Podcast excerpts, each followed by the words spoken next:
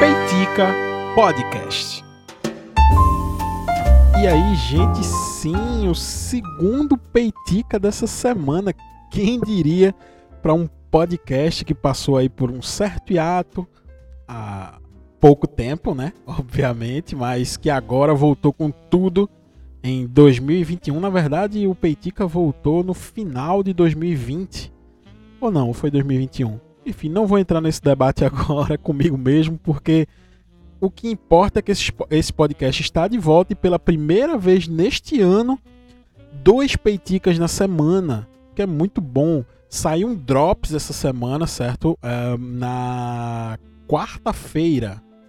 Um Drops, como eu tinha falado no episódio anterior do Peitica, uh, eu avisei né, que, o, que o Peitica passaria por mudanças, a gente separaria os assuntos que muitas vezes ficavam um pouco misturado, alguns assuntos que eu queria falar sobre atualidades e depois eu queria falar esse tema mais solto do Peitica e acaba, acabava ficando pistola logo no início do programa e não conduzia tão bem o podcast. Enfim, mas tá tudo resolvido. Saiu um Peitica aí quentinho na quarta-feira, certo? Hoje é sexta, né?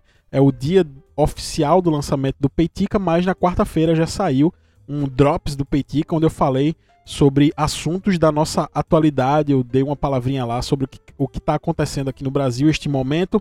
E se você quer conferir essa outra faceta do Peitica, é, que é onde eu falo sobre algumas atualidades, quando eu dou algumas opiniões sobre o momento que a gente está passando, então vai lá e ouve, tá no mesmo feed, é só rolar aqui para baixo no seu agregador, na sua plataforma de streaming de música preferido, que é você ouve é, quando e da maneira que você quiser. Lembrando também das minhas redes sociais, Rafa underline RPH no Instagram, o Rafa é com PH, né? R-A-P-H-A underline RPH no Instagram e no Twitter, Rafa underline Ost, Rafa também é com PH. Então me segue aí porque o Peitica, uh, toda vez que lança episódio novo, eu vou lá e aviso nas minhas redes sociais. Também tem um arroba Peitica Podcast no Instagram, que eu também estou movimentando lá o perfil do Instagram do Peitica. E o que é muito bom, que sempre deixa tudo bem movimentado lá, bem legal. Já entrando no assunto de hoje, você viu aí no título, é um assunto um pouco sério. Quer dizer, eu diria que bastante sério. É, de, a certo ponto delicado, né, para poder falar, mas é um assunto extremamente necessário. É um assunto que requer um cuidado para se falar, mas que precisa ser falado e, e, eu vou falar de uma maneira bastante natural. É, hoje a gente vai falar, como você está vendo no, no título, né, sobre esse cristianismo místico que é pregado não de hoje. Tá? É, eu vou dar algumas, alguns exemplos é, de como é, essa, essa, esse misticismo está presente há muito tempo nessa maneira de, de, de como se criou e de como se evoluiu essa expansão cristã, principalmente é, essa expansão cristã protestante aqui na, no, no Brasil. Tá baseado em algumas coisas que envolvem um monte de, de, de, de conspiração.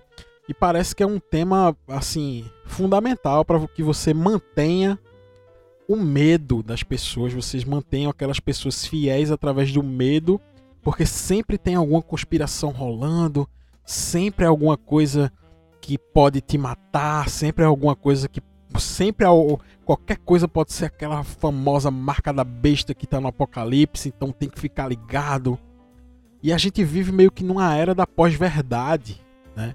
Onde as crenças emocionais e pessoais valem mais do que os fatos objetivos a gente está à distância, mais ou menos, né? Eu, eu, até brinco com isso, mas a gente está à distância de um Google de saber o que realmente aconteceu e o que realmente é verdade ou é mentira.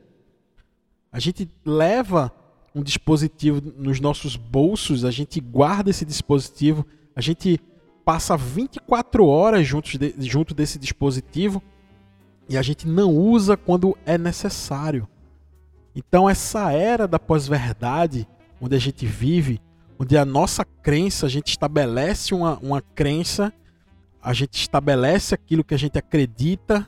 Eu não estou falando de religião, eu estou falando de crenças em, é, de uma maneira pragmática, que acreditar, eu escolho no que eu vou acreditar, independente do que aconteça ao meu redor, aquilo eu vou levar para sempre, para a eternidade.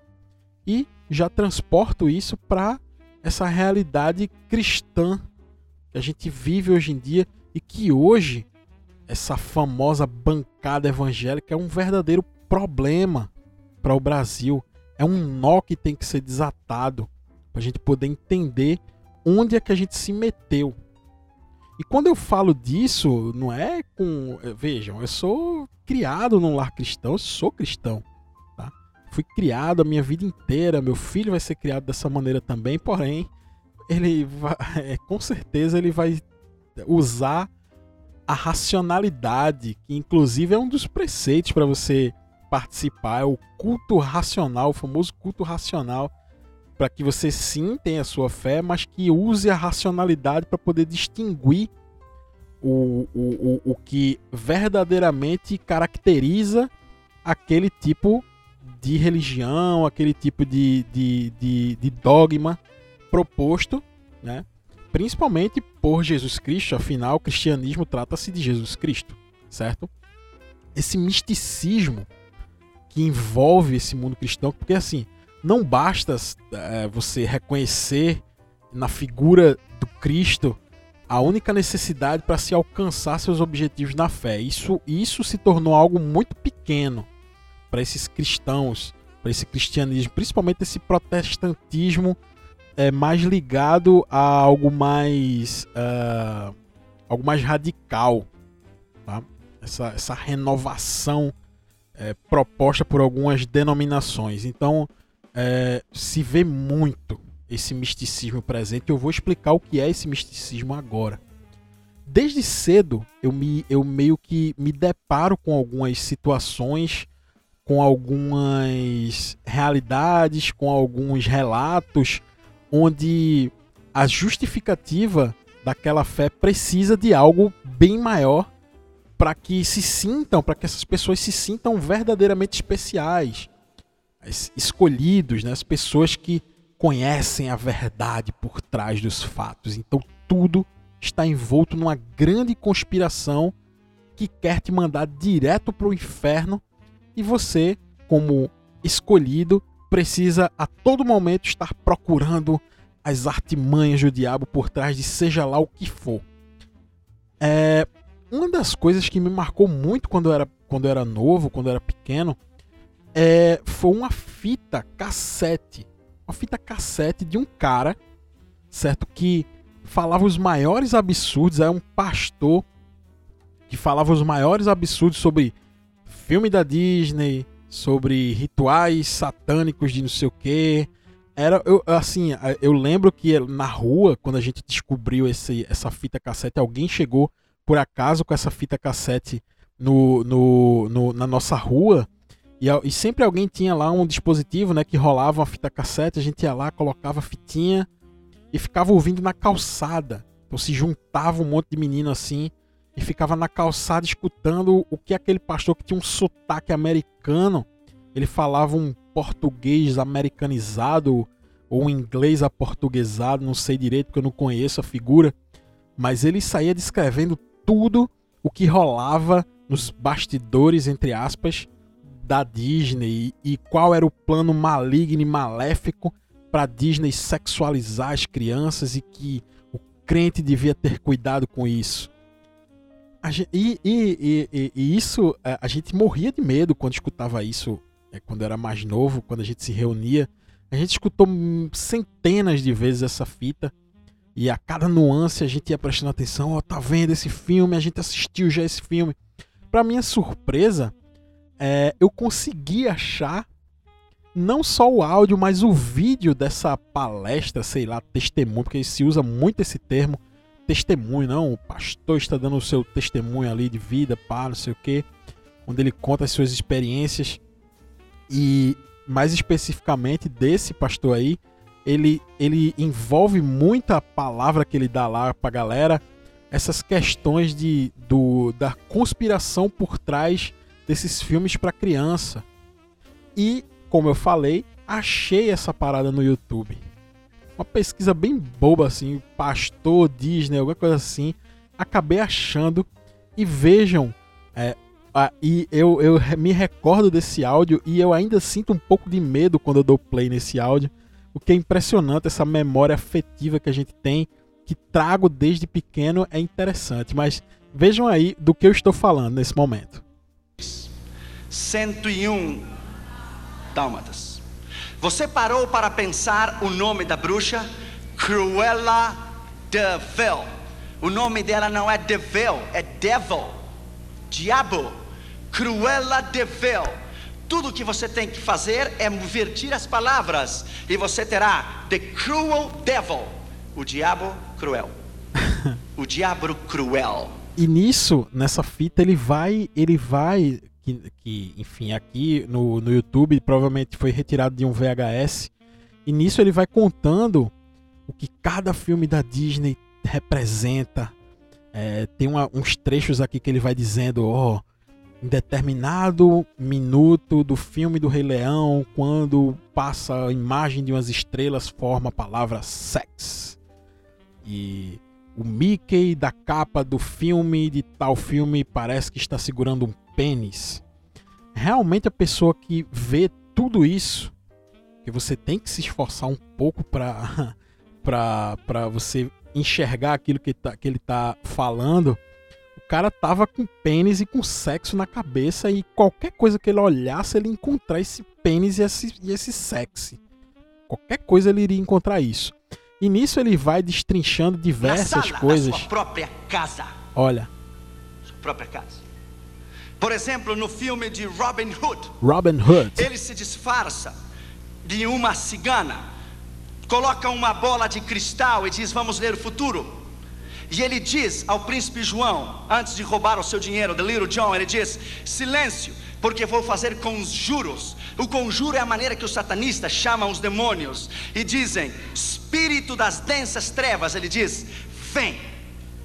Quem você pensa que ele está invocando? O impressionante é que as pessoas que estão, porque isso é um púlpito de uma igreja, atrás de, de, tem pessoas ali atrás que, que realmente estão bastante assustadas com isso que ele está falando.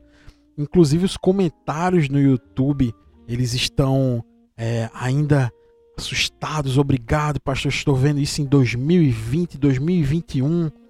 E ainda bem que estou abrindo os meus olhos quanto a isso. Então, isso era uma coisa que eu assistia, isso é dos anos 90. Isso é dos anos 90. E até hoje o cristão está envolto nessas nessas nisso aí, para não falar algo que eu não deveria falar, eu vou citar, vou me abster de comentar o que é que eu acho sobre isso aí, mas é isso. O cristão ele está envolto nesse, nessa aura de misticismo ao qual ele precisa para justificar a fé dele em alguma coisa. É, esse, e detalhe, esse é um dos, tá? Isso foi coisa, isso é o que eu me lembro da minha infância assim muito claramente. Esse foi um dos, tá? Outros exemplos tem aos montes. Lembro de um dia muito claramente a minha família se reunindo para assistir o testemunho do pastor Tio Chico, do ex-bruxo Tio Chico, pastor, sei lá, que tinha se convertido. E o cara sai destrinchando ator por ator da Globo. O cara vai dizendo: Ó, oh, este ator da Globo, ele fez isso, ele me contratou para fazer um feitiço. Ah, aí ele sai citando as pessoas, ele cita a Xuxa. Aí a turma foi atrás de Xuxa. Xuxa, quem é essa pessoa? Xuxa, eu nunca vi essa pessoa. Aí foram confrontar ele, aí ele disse: É, eu não sei, pode ser que eu tenha me confundido. Enfim, uma confusão assim.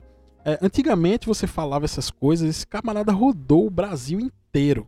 Esse cara rodou o Brasil inteiro contando essas coisas, dizendo que fez feitiçaria, magia, não sei o que, para todo mundo sair citando nome adoidado. Hoje em dia isso seria um sério problema, porque qualquer um tem uma câmera pode filmar esse depoimento e essa pessoa estaria respondendo a diversos processos, porque claramente diversas e diversas coisas que aquela pessoa falava era pura falácia.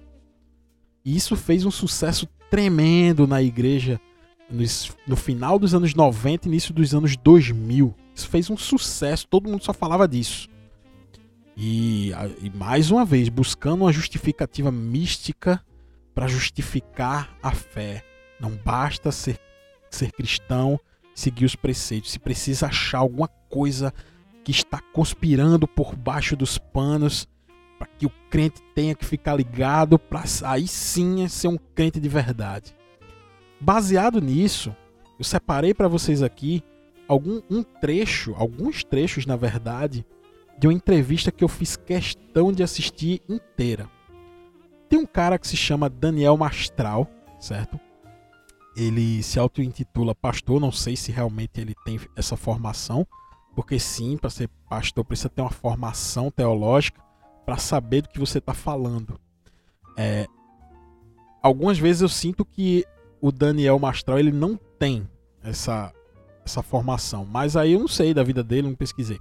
Eu tive o contato pela primeira vez com essa pessoa há alguns anos atrás, eu acho que há mais de 10 anos atrás, 15 anos atrás, eu acho, quando eu tive contato com, com alguns livros que ele escreveu, certo? Ele escreveu uma trilogia de livros assim que eu digo que como uma ficção é uma ficção maravilhosa, mas para ele tudo aquilo é realidade. Enfim, quem sou eu para falar, certo? Mas ele escreve bem pra caramba. Na época eu, eu li é, crendo que tintim por tintim aquilo ali era verdade, mas vamos ver. É, porque assim, como é que a gente julga o caráter, como é que a gente julga as atitudes e o discurso de uma pessoa? É observando, certo? É, a base do seu discurso, é observando a base das suas vivências, é observando por quais caminhos aquela pessoa percorre para basear os seus argumentos, certo? Porque se for para inventar uma história e contar um, um, um, um conto, um romance, uma, uma história tirada da minha cabeça, a gente conta, a gente escreve. Mas quando se parte do princípio que aquilo é uma verdade que precisa ser dita a todo custo para você descobrir a verdadeira face desse mundo cruel, aí sim o negócio fica um pouco mais pesado, certo? Eu separei uma entrevista que esse pastor deu, Daniel Mastral. Eu conheço esse camarada desde que eu era mais novo. Como eu falei, fui criado dentro da igreja, tive contato com, com o conteúdo desse senhor através da igreja e tal. Li os livros desse senhor e fiquei abismado com algumas coisas que ele fala lá. Primeiramente assustado, depois desconfiado e hoje abismado. E hoje eu e, e por coincidência ele visitou um desses podcasts que está em alta hoje em dia, hoje em dia, né, que é o Inteligência Limitada do Rogério Vilela. E quando eu vi, eu me assustei. Eu falei, esse cara tá aí.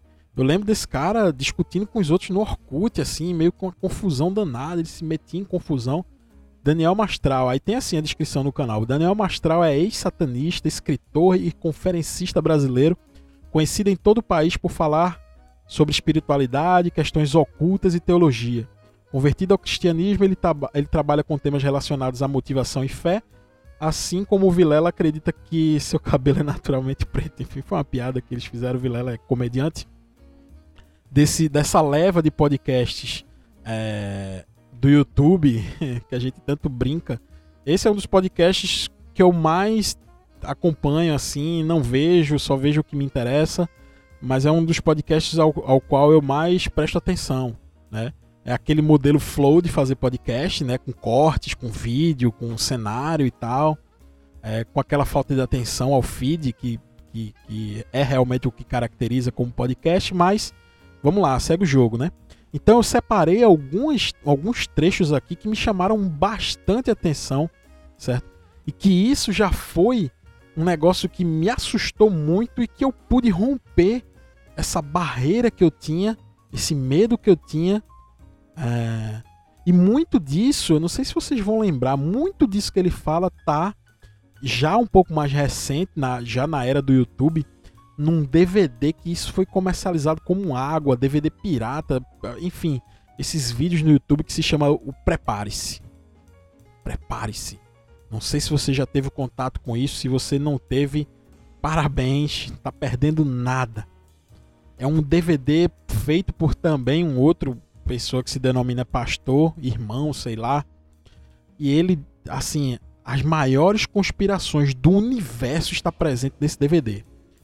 É governo americano comprando caixão porque vai ter é, porque vai ter um, uma grande execução em massa de pessoas, é, culto satânico acontecendo em não sei aonde, é, são é, chemtrails que o governo americano passa é, um, um, avião jogando é, uma substância por cima da cidade para lhe controlar mentalmente. É o governo que joga flúor na água para te manter é, calmo, para te manter alienado. É assim, são as piores e as mais cabeludas é, histórias sobre é, conspirações assim que eu já tive contato. Isso virou uma febre há uns 5, 6 anos atrás. Pessoas andavam com seu DVDzinho, pelo menos aqui na minha cidade, pessoas andavam com seu DVDzinho debaixo do braço. Ó, oh, tu quer assistir? Eu comprei o meu aqui, se tu quiser emprestado eu te empresto. E eu lembro disso assim claramente, velho, assim. Eu, eu ficava assustado com algumas coisas que eu via naquele negócio ali. E, algumas coisas absurdas, realmente. E muitas dessas coisas estão sendo reproduzidas até hoje em púlpitos de igreja. E o exemplo disso é esse pastor que eu vou soltar a entrevista dele aqui agora. Pra gente conhecer. Separei alguns pontos pra gente analisar o tipo de cristianismo místico e conspiracionista que está sendo espalhado por esse Brasil afora. E detalhe, isso não é uma característica do Brasil, certo? Isso é por forte influência de uma, de uma onda de conspiração que vem dos Estados Unidos, que vem de fora e é importada aqui para o Brasil. Essa mesma onda conspiracionista conservadora que nega vacina, é, que diz que vacina faz mal, que diz que o presidente é reptiliano, que diz que existem extraterrestres controlando, que existem famílias muito poderosas que controlam todo mundo. E eu vou soltar aqui o primeiro trecho para vocês entenderem para frente rolar uma vacina, o Bill Gates, não sei se você sabe, está preparando uma vacina. Não.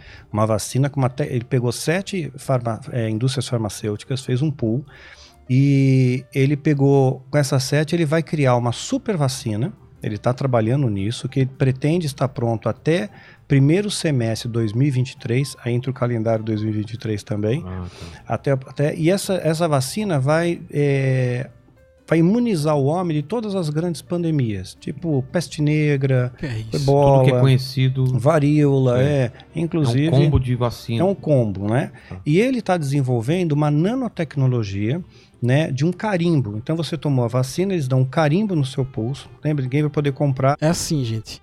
É... Já começa daí a, a conspiração. Não, Bill Gates, que sempre a figura do Bill Gates sempre foi bastante explorada por esses conspiracionistas, desde a época que Bill Gates era o homem mais rico do mundo, hoje ele já nem é o homem mais rico do mundo e ele ainda continua sendo explorado, mas isso é uma herança dessas conspirações da década de 90, certo?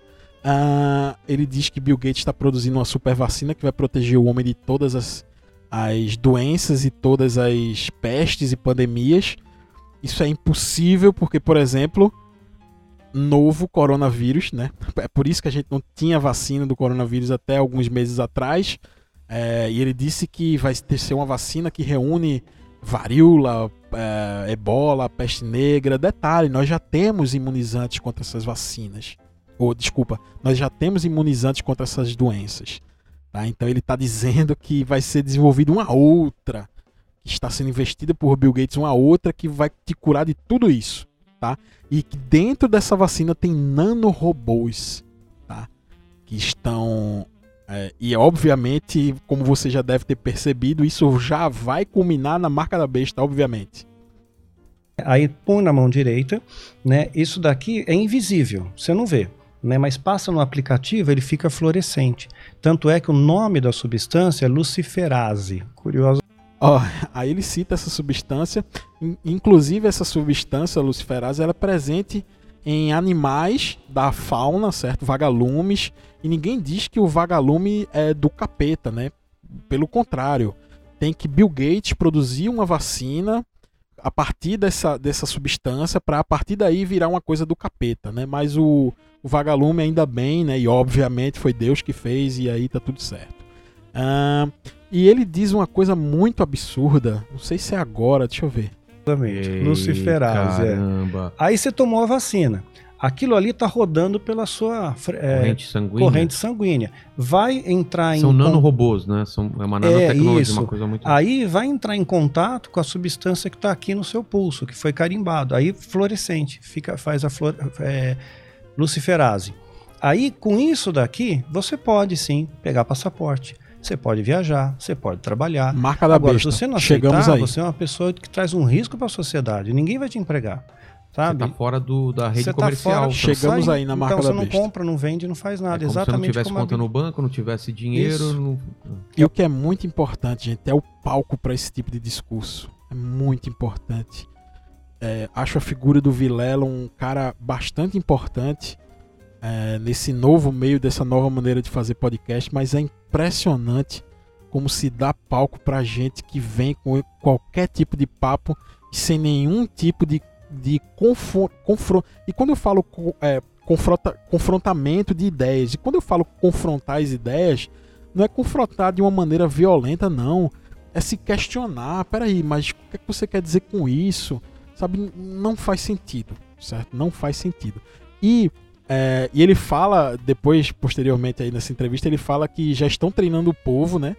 Porque estão aferindo a temperatura no braço direito. É por isso que estão treinando o povo, porque a pandemia de coronavírus é uma maneira de treinar o povo para essa marca da besta aí. É, e o detalhe é que a, a turma faz a medição no braço de uma maneira totalmente errada por conta de outra teoria de conspiração que diziam que se você medisse pela testa, os raios infravermelhos iam te prejudicar. E aí eles cometem um, um negócio absurdo, que é 1 minuto e 12 aqui da entrevista. Ah, um, isso, 1 minuto e 12. O que eles falam pra mim, um dos maiores absurdos para esse momento que a gente tá vivendo agora. Preserva toda a estrutura, a cidade inteira. Você É. não destrói prédio, não, não destrói museu, não destrói nada. É, tem teoria, Só- de- tem só teoria de, pessoas. que, de que várias. Epa, tirei aqui, mas ainda tá funcionando o áudio lá. Tá. É, de que várias armas biológicas estão sendo feitas em, em laboratório e talvez muitas, muitas. a- a- o Covid poderia ser uma delas, né? Que Sim, escapou. provavelmente foi. Não, não, tá? Isso já foi discutido, isso já foi levantado lá no início da pandemia e se tem provas de que o coronavírus ele não foi produzido em laboratório, ele foi, é, ele foi reproduzido de uma maneira natural, certo? É, então esse papo é talvez, né, e, tal, e, e ele afirma categoricamente sim, foi, não, não foi, tá? Acabou esse papo aí de que o coronavírus é um plano do exército da, da, da China para dominar o mundo, porque ele foi produzido em laboratório e lá, lá, lá, lá, lá. É, ponto final. Uma das outras coisas, e, e assim, e a gente já começa com esse papo aí, conspirações, sempre é uma conspiração. Sempre é uma conspiração que está em volta de alguma coisa para poder justificar a fé e não a fé pela fé, certo? Sempre tem que ter alguma coisa por trás dos panos para te botar medo, para que você seja aquela pessoa especial que conhece a verdade e que a partir daí consiga enxergar por debaixo dos panos e consiga ser luz naquele lugar. Eles, eles conseguem pegar diversos pontos que realmente estão na Bíblia, certo? Mas conseguem distorcer para o tipo de narrativa deles. Vejam o que ele fala sobre esse pai. Começa o papo de anticristo, né? Ah, O anticristo e tal. E aí entra. é, tem diversos filmes que tratam sobre isso, inclusive até alguns filmes interessantes. E aí eles começam a falar sobre Estados Unidos e dominação mundial, e Illuminati, é, e nova ordem mundial. Aí o papo viaja literalmente. E vejam o que essa pessoa fala nesta, nesta minutagem aqui. O Dom Pedro no cavalo branco, o príncipe no cavalo branco. É. Poder. Né? E ele tem um arco nas mãos, mas ele não tem flechas. É, e, e eu já li Isso é o anticristo. que fala que pode ser tanto Jesus Cristo quanto o anticristo, né? não, é o essa- anticristo. Então, mas É. tem umas- uma, uma linha que fala que, que, que pode ser Cristo voltando. É, mas Cristo Não. não, apareceria com um arco. É. É, sei lá, Então seria o anticristo. o anticristo. Ele vem com um arco nas E mãos. por que não tem flecha? A, sabe onde está a flecha? Ah, Na nota de um dólar. A, a, A, a flecha do anticristo está na nota de. Vejam a formação dessa ideia. Sabe onde é que está a flecha do anticristo? Aonde? Na nota de um dólar. Vejam a formação dessa ideia. Veja a- a- o, o completo absurdo. A águia está segurando 13 flechas. Atenção né? nisso. Que são as 13 principais famílias do mundo, né? Pronto. Ele, ele diz que na nota de dólar tem uma águia. A águia é o símbolo norte-americano, né? A águia é fundamental nessa simbologia aí do, do norte-americano, porque representa o povo americano. Ele diz que essa águia que está representada na nota de dólar, ela segura 13 flechas. E que, segundo eles, essas flechas representam as 13 famílias que controlam o mundo inteiro. Segundo ele. Mas isso é um absurdo tão completo. Deixa eu só soltar o trecho para ver se chegou ao final. 13 tribos também? Não, do. A fa família, os Bilberg. É, pronto, esses Bilberg, não sei o que, isso tá tudo lá naquele DVD Prepare-se lá, que, enfim, quem, quem conhece sabe. E, e ela- e até o Vilela fala assim, mas são 13 tribos, alguma coisa assim. Não, não, não, são as 13 famílias que dominam o mundo, os Bilberg, não sei o que. Gente, a águia dos Estados Unidos segura 13 flechas, representando as 13 colônias originais. São as 13 colônias, certo? As primeiras 13 colônias desde a colonização da Inglaterra aqui na América do Norte. Foram formadas 13 colônias e essas 13 primeiras colônias formaram os 13, prim- os 13 primeiros estados americanos. Isso é história, gente. Isso é história pura. Por que, que, que, que inverter, que inventar, que fazer um papo conspiracionista envolvendo uma coisa tão simples? Tá na história entendem que, que esse tipo de discurso, algum dia lá atrás, pode ter tido algum efeito por conta da falta de acesso da informação. Então se criou essa aura conspiracionista ao redor desse novo cristianismo que é pregado aqui. Cristianismo não é isso, não é inventar papo, não é inventar conspiração para que o povo fique com medo e vá para a igreja. Isso não é cristianismo, certo? Então, ele fala sobre isso e eu fiquei chocado quando eu vi, mas peraí, já eu dei um pulo da cadeira. Porque é um negócio tão óbvio, é um negócio tão óbvio, que fica clara a, a, a má, a, má, a, a má condução dessa pessoa nessa, nessa conversa. É claro que não é, não são 13 famílias. Eu até concordo, tem umas pessoas muito influentes, são poucas pessoas que mandam no mundo, mas tá longe de ser uma nova ordem mundial, Illuminati, essas coisas. O povo tá rico e tá mandando no mundo, certo? Isso a gente concorda, mas essa aura conspiracionista que nós pre- precisamos ficar ligados aí para não cair na falácia dos nanorobôs, isso é pura falácia, misticismo cristão. Cristão entre aspas, né? Pura falácia. E aí ele continua o papo entrando num tema que também é muito importante para os conspiracionistas, certo? Que aí ele começa a falar sobre a Igreja Católica. E aí ele começa a falar sobre os papas e ele começa a associar as, as, as, as sucessões papais com, com o anticristo. Ele já começa a falar sobre o outro cavaleiro do Apocalipse. E aí ele fala sobre o Papa João Paulo I. Vou soltar aqui para vocês verem. Suspeitava de infiltração de maçonaria lá. Ele diz, né? Eu soltei um pouquinho depois, mas ele diz o seguinte: que o Papa João Paulo I ele suspeitava de, de uma infiltração da maçonaria. Aí já é outro elemento que entra nesse, nesse conspiracionismo cristão aí. É, ele disse que o Papa estava suspeitando, né? Da, que a maçonaria estava é, inserida ali de uma maneira muito é, secreta na igreja e que o Papa disse que ia combater isso. Curiosamente, o pontificado dele durou só 33 dias. Morreu. Não fizeram nem necrópsia. Morreu, mumificaram o cara. Só porque queria levantar os Pois é, maçons lá. É.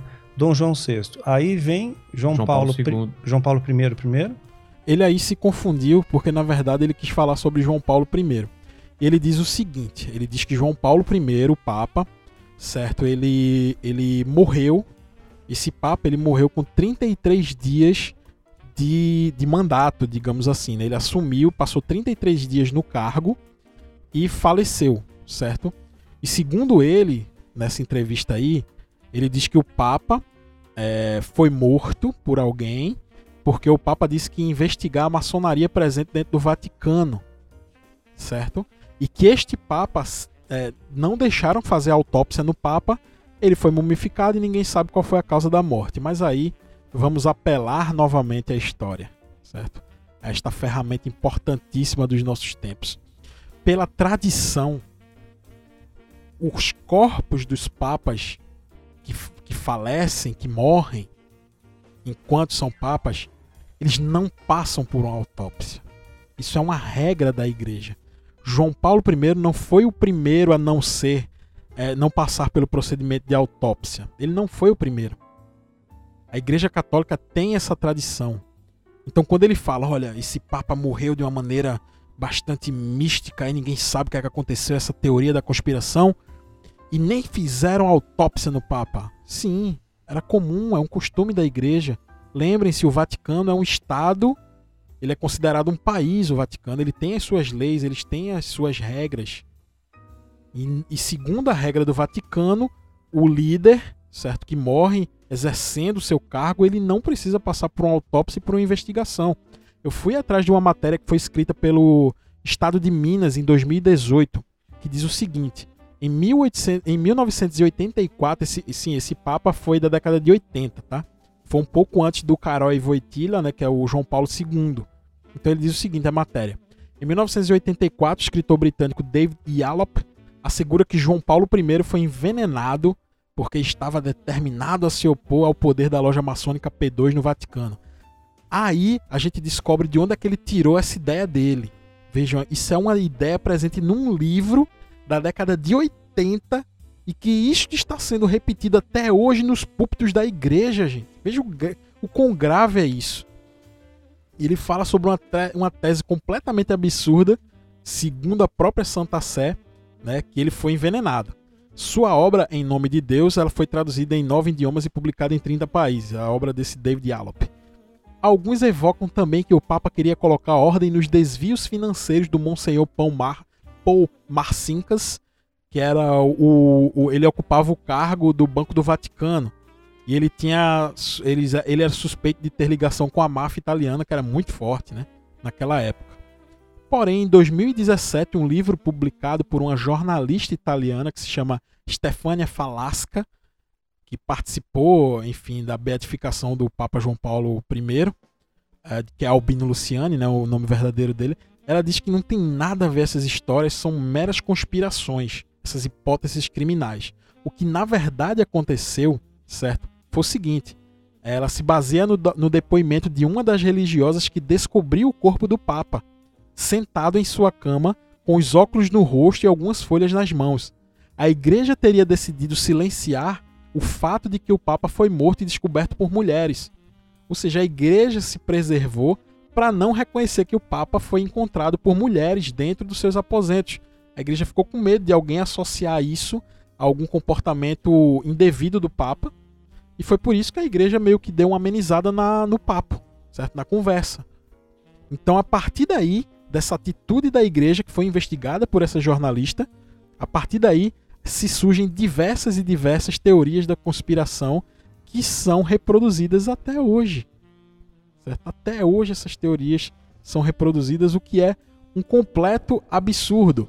Eu vou pular para um outro para um outro trecho aqui da entrevista, porque aí o negócio já começa a ficar um pouco mais obscuro. E um negócio, eu vou soltar aqui porque aí ele começa a falar sobre misticismo, aí vai bater no Egito, certo? Veja o, o, o, o é, é, é, é uma falácia tão gigantesca, ele vai abordando temas de uma maneira tão frenética que a, até o apresentador do programa é, eh, assim que já não se prepara para entrevistar esse tipo de pessoa, não tem como conversar porque é muita informação. Aí veja o que ele fala, certo, sobre as pirâmides do Egito. 3 mil antes de Cristo. 3 mil antes de Cristo. É. É antes de Torre de Babel? É, a Torre de Babel, eles acreditam que ocorreu na Mesopotâmia é. né, através dos chamados zigurates. Eram torres escalonadas que eles faziam. Depois elas se desenvolveram para algo chamado Etemenanque E é curioso que essa forma piramidal fizeram no mundo inteiro. É. Quem que ensinou isso pros Sem- caras? Sem ter contatos, Sem ter contato. os, os astecas É, estavam fazendo, os incas, maias, é, né, e o- e na Guatemala, egípcios. É, porque tudo. Parece que alguém ensinou. É. Parece a mesma Que até o entidade pessoal veio... fala que são os extraterrestres, né? Tem essa É, teoria. dizem que tem, tem a teoria dos extraterrestres, né? E a outra, qual que é? A A outra, eu acredito que foi entidades que ensinaram a, a engenharia para ser feito aquilo ali. E qual Veja o completo absurdo, gente. Isso é um absurdo de falar um negócio desse. Tem um documentário que se chama Eram os Deuses Astronautas, que eles levantam essa hipótese. Esse documentário é da década, é da década de 80. Historiadores já se debruçaram sobre esse documentário e foram é, é, é, justificando cada ideia absurda presente nesse, nesse documentário. Isso é, de um, um- isso é de um documentário da década de 80. Eu assisti isso. Eles justificam, olha, vejam, por que, que tem pirâmide no Egito, e tem pirâmide na América do Sul, e tem pirâmide nos Incas, nos Astecas. Gente, a pirâmide, a forma geométrica da pirâmide é a maneira mais simples de você construir algo para cima. Para atingir o objetivo de ir para cima. Você constrói uma base grande para que aquilo não caia. Logo acima você coloca uma base um pouco menor e assim vai subindo, subindo. sub- o- o- Tem uma explicação geométrica para isso. O povo da antiguidade estudava matemática, estudava geometria. Eles faziam seus próprios cálculos, eles observavam o céu, observavam a astronomia, faziam, faziam cálculos astronômicos. Então isso tem uma explicação matemática, geométrica. Ela é a, a forma piramidal é a maneira mais fácil de se construir algo para cima. Não tem nenhuma explicação mística nisso.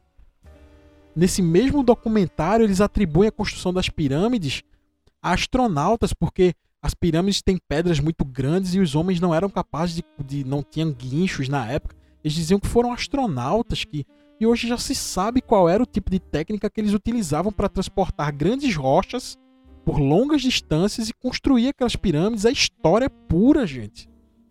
Como é que uma pessoa dessa reproduz um negócio desse hoje e atribui a entidades secretas, místicas, que ensinaram a construir pirâmides os egípcios, os maias, os incas? Como é que pode um negócio desse ser reproduzido dentro da igreja? Um misticismo fajuto? Então, é isso, tá? E para fechar o podcast de hoje, fechar com, fechar com chave de ouro realmente. Porque foi um dos maiores absurdos que eu já li, que eu já ouvi. Essa eu não conhecia. Essa é uma teoria de- da conspiração até recente. E essa, meu amigo, essa foi assim. Eu não conhecia, dei um Google e já vi o tamanho do absurdo que isso representa. Ele começa a falar, né? Depois ele passa por diversos assuntos, diversa besteira que ele vai conversando. Aí ele chega numa substância que se chama adenocrome. Que ele diz que, olha, tem atores, não sei- se vocês sabem, o Tom Cruise, ele tem uma idade avançada, mas nem parece. Isso. Aí ele vai explicar o que é isso. Vejam.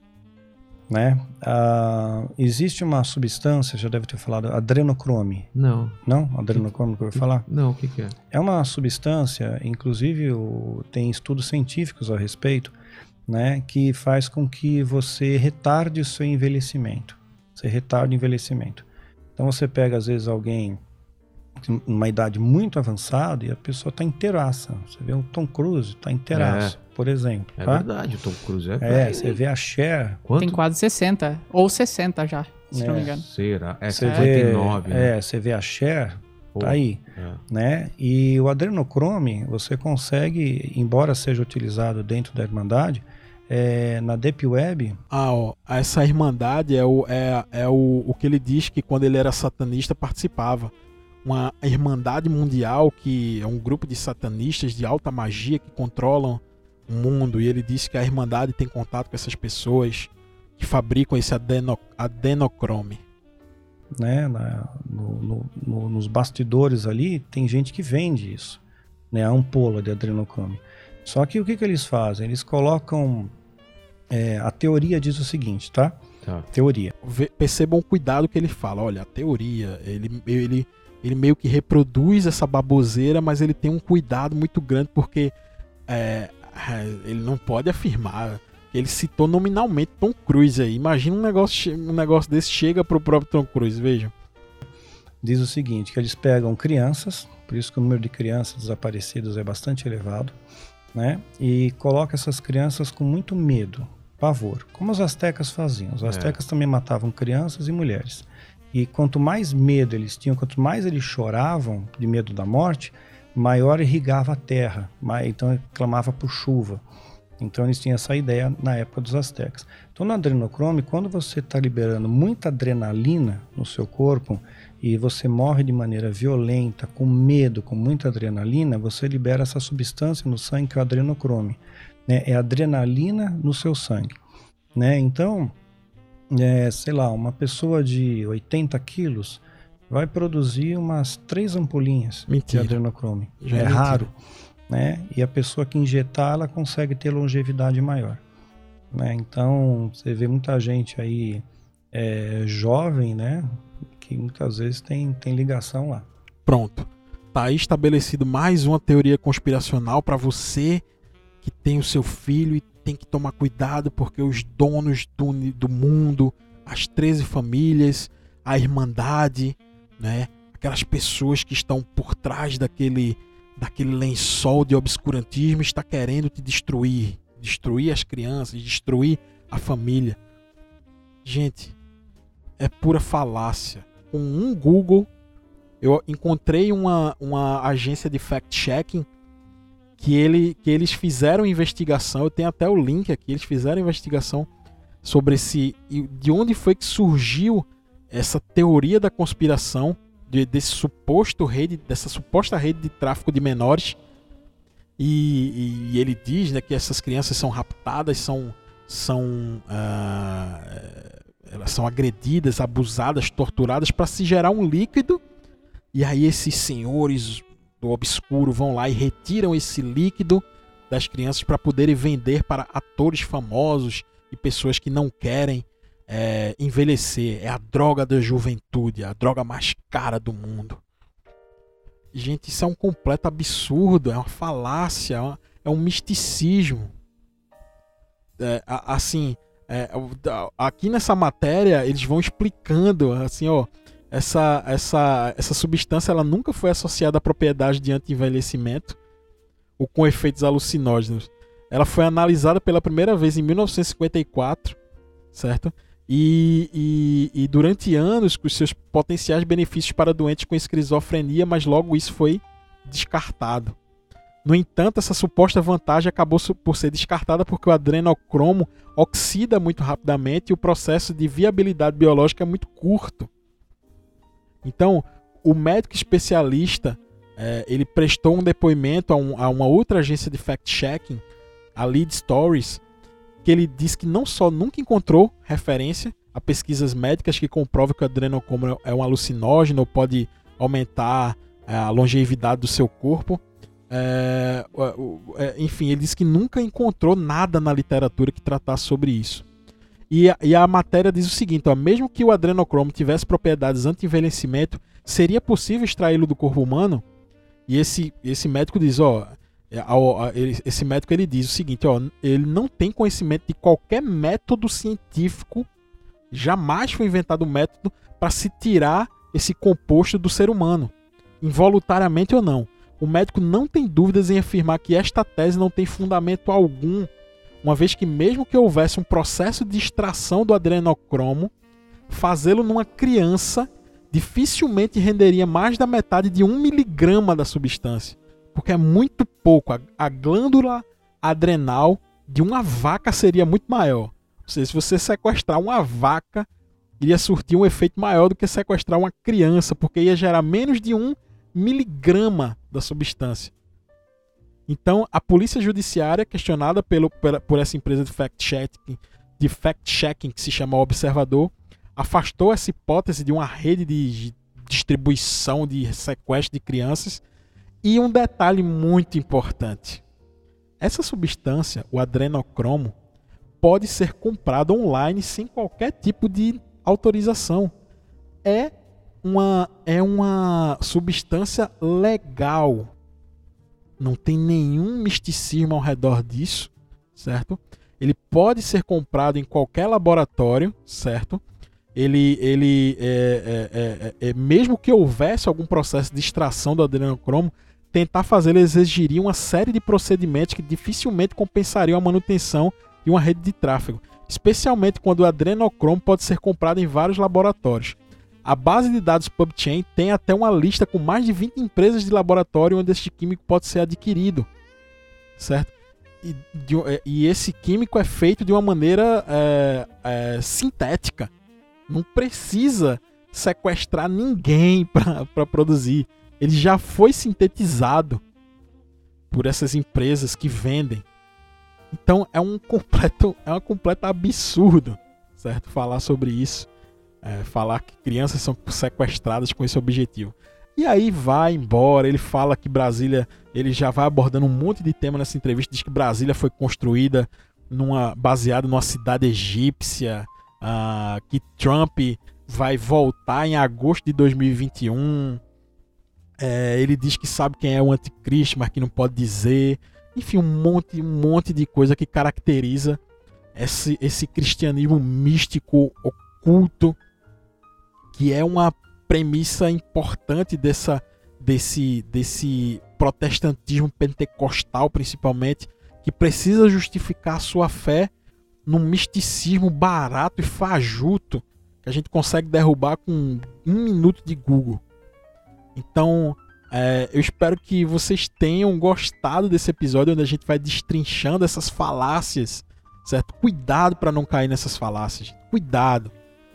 Procure, se vocês decidirem seguir uma religião, procurem pessoas sérias que sabem do que estão falando, que não não se metam em assuntos que não sabem, né, que não têm apreço nenhum por ciência, por história. Procurem é, procurem locais sérios, certo? e não qualquer tipo de, de, de, de, de pessoa falaciosa que inventa qualquer coisa para te colocar medo para você ir para a igreja dela, porque eles são especiais. Não é assim que funciona? Então, esse foi o Peitica de hoje. Espero que vocês tenham gostado do Peitica de hoje. E até semana que vem. Se você gostou desse episódio, compartilhe nas suas redes sociais. Me marca para eu poder acompanhar também junto com você. E o Peitica volta na próxima semana. Um grande abraço para todo mundo. Se você gostou desse tema, me manda mensagem, comenta comigo, comenta nas minhas redes sociais. Eu vou adorar discutir esse tema com você. Um grande abraço e até a próxima semana.